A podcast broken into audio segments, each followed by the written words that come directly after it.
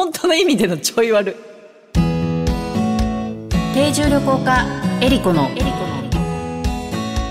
旅して暮らして世界と言葉言葉。この番組はお菓子の不二家の提供でお送りします。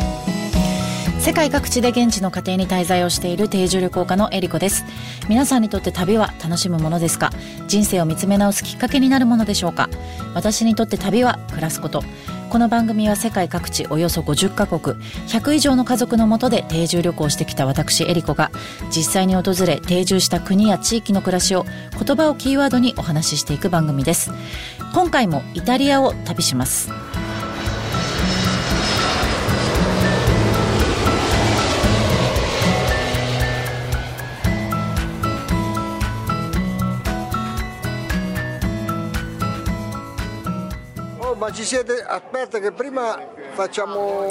イタリア共和国地中海イタリア半島を主体にサルディーニャ島とシチリア島からなるヨーロッパの国です人口は5907万人首都はローマ数多くの芸術作品や古代遺跡があることでも知られています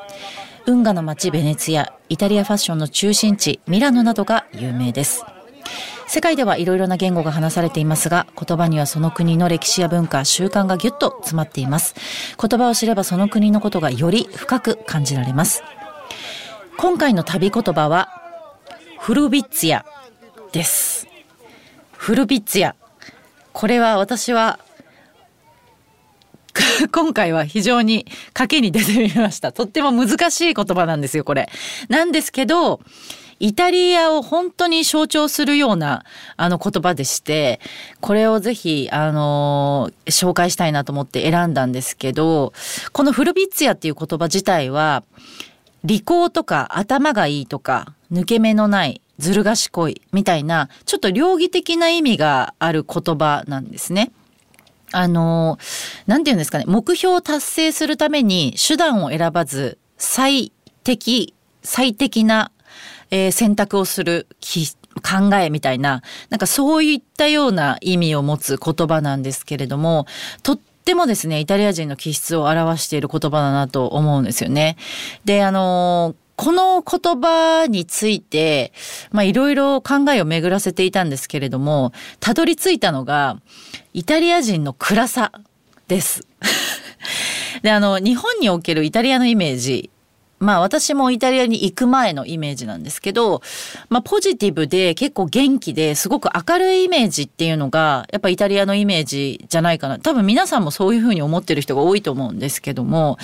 あの実際に私、まあイタリアに語学留学をしたり定住旅行をして、あの感じたのは、やっぱ日本で持ってたイメージと随分違うなってって思ったんですよね。まあそれはその街並み、街の感じとかもそうだし、でも一番はそのイタリア人の気質だからその意外と暗いっていうことがやっぱ一番なんかこう衝撃的だったっていうか本当ギャップを感じたことの一つだったんですよね。であの南の南南部にあるあのプーリア地方っていうところに滞在したんですけどもあのイタリアで一番オリーブオイルの生産が盛んな場所であの世界遺産のですねとんがり屋根あのトゥルッリって言われるあの屋根がついてるあの建物がある町があるんですけどアルベルベッロとかね世界遺産がある地域ではあるんですがまあ、ここにね、滞在してた時に、あのー、私が滞在してたのが、カソさんっていう人のお家で5人家族だったんですけど、とっってもフレンドリーで、本当にナイスな家族だったんですけど、毎日ね、一緒に過ごしてると、なんかね、食事中もあんま笑わなかった。りとか、あの、生活がやっぱこれ大変だよねみたいな不便さとかにこう不満をもろ漏らしてたりとか、結構ね、どんよりしてる感じがすごいあって、たんですよ。で、家の中もやっぱ暑い地域なので、もともとその家の中に光が入らない構造になってるんですね。こうちょっと影がいっぱいできるような構造になってて、ひんやりあのさせるようになってるので、ちょっと家の中もやっぱ暗いんですよ。暗くて、人もなんか暗い、暗い。で、私自身は結構明るい性格なので、家族にソラーレって呼ばれてたんですよ。ソラーレって太陽って意味なんですけど、あなたがいると本当に太陽みたいに明るくなるわってあの言われてて、むしろね、食事の時に率先してテーブルを明るくしてたのは私 だったなっていうふうに思うくらい、なんかね、ほんとちょっと暗いいいんですよね。根本的にそこまで根垢じゃないっていうような感じはすごくするんですよ。もちろんね、イタリア人にも明るい人もいれば暗い人もいると思うんですけども、なんかディープに関わると、あのどちらかといえばちょっとあの暗めな人が多いかなっていうのが私の印象でで私なりに感じたその原要因の一つは変わらない街の存在かなっていうのがあってあのイタリアって世界で一番世界遺産が多いんですよ国では。国で言うと。なので世界遺産のあの基準ってものすごい厳しくってこう新しいビル建てちゃダメだとか外観はこうじゃなくちゃいけないとか全部揃えなきゃいけなかったりとかとにかくその変化させることっていうことは難しいんですよね。でも私たちってあの、大体、まあ、特に東京とかそうですけど1ヶ月後に同じ街に行ったら店が変わってるとかこう新しいビルが建ってるとか外観が変わってるとかって結構しょっちゅうあるじゃないですか。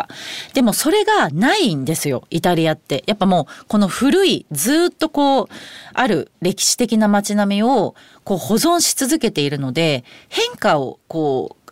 しない環境にやっぱり住んでる人たちなんだなと思ってだから一時的に来る観光客っていうのはもちろん新鮮なねあの感じで生活まあ生活っていうかこう観光ができると思うんですけど逆に現地の人って変わらない街に住み続けていることってっていうのがまあ変化とかあとはこう未来的な発想になりづらいんじゃないかなっていうふうに思ってて。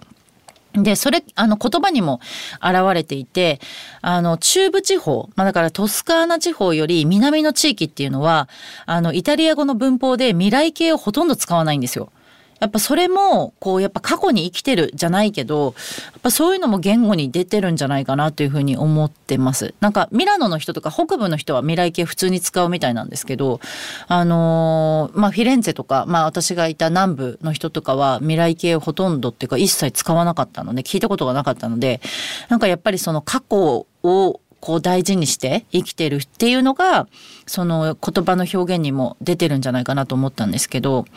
あのファビオ・ランベッリさんっていう大学教授の方がいるんですけど、まあ、この方がですねあのイタリア人の気質についての著書をいくつか書いているんですね。で彼が言うにはそのもともとイタリアってすごく地方性が強くってでそれが近代化になった時に一つの国家にこうしようとしたじゃないですか。で絶対的権力みたいなものに支配されるっていうことにやっぱりあの地方の人たちが無力感を感じてでそこからイタリア的悲観主義っていうのが生まれたっ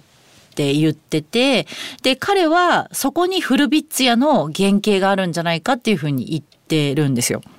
で、この、まあ、人口がね、そんなに昔は多くない、なかったので、多くないイタリアで、うまくこう世の中を生きていくためには、まあ、知恵を使って他人を騙しながら生きていくと効率がいい。だから逆に無防備で簡単に騙されるっていうのが、騙される人の方が悪いっていうような多分価値観になっていったんじゃないかなと思ってるんですよね。一番最初に、あの、このイタリアの会で1回目かな？あの私が話したこうイタリアで学んだのは自己責任っていうのは多分このフルビッツィアがやっぱすごく関係してると思うんですよ。で自分を守れないのはやっぱり自分の責任であるっていう意識がとっても強いので、まあ、自分のことを自分で守るためにはちょっとしたこう悪知恵みたいなものを身につけるっていうのもやっぱり大事でこうフルピッツィアをねかあのこう体得するっていうのもやっぱり大事でで日本人ってそあのイタリアのことちょい悪とか言うじゃないですか本当に多分本当の意味でのちょい悪はここにあるんじゃないかなって私は思ってるんですけどであのイタリアのサッカーもあのカテナッチョって言うんですよ。あの、守備をモットーにしたゲームスタイルなんですね。で、カテナッチョってもともと勘抜きって意味なんですけど、だから鍵をかけたように守備が硬い戦術っていう意味でカテナッチョっていうふうに言うんですけど、だから攻撃とかよりもやっぱ守りで、これも多分、その、なんていうんですかね、フルビッツヤというか、あの、悲観主義的というか、こう、守ることを大事にしているっていうところから来てるのかなっていうふうに思ったりとかしてね、面白いなと思うんですけど、でも逆にこう、悲観的だからこそ、こう、ユートピア的なものを、こう、夢見たりとか、あとカーニバルとかにね、熱狂した、あの、ベネツィアのね、カーニバルみたいなものに熱狂したりするっていうことがあるから、結局まあ、イタリア人っていうのは暗いからこそ明るいんじゃないかなっていうふうに私は思ってます。旅して暮らして世界と言葉言葉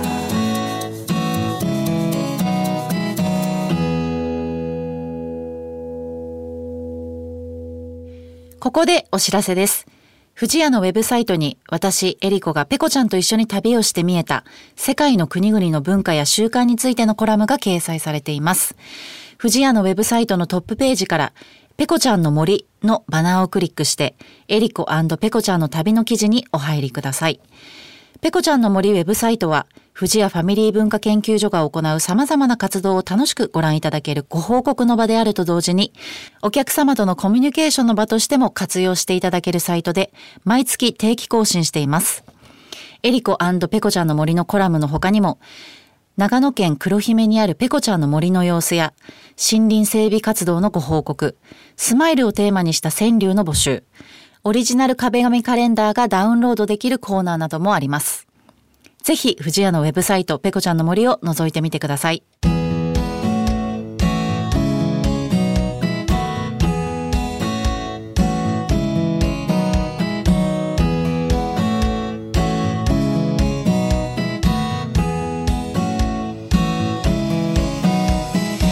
組では皆様からの質問やコメント、リクエストも大歓迎です。旅についてや海外の暮らしについての質問、あなたの旅への思いなどをお送りください。メッセージの宛先はメールアドレス eriko.joqr.net までです。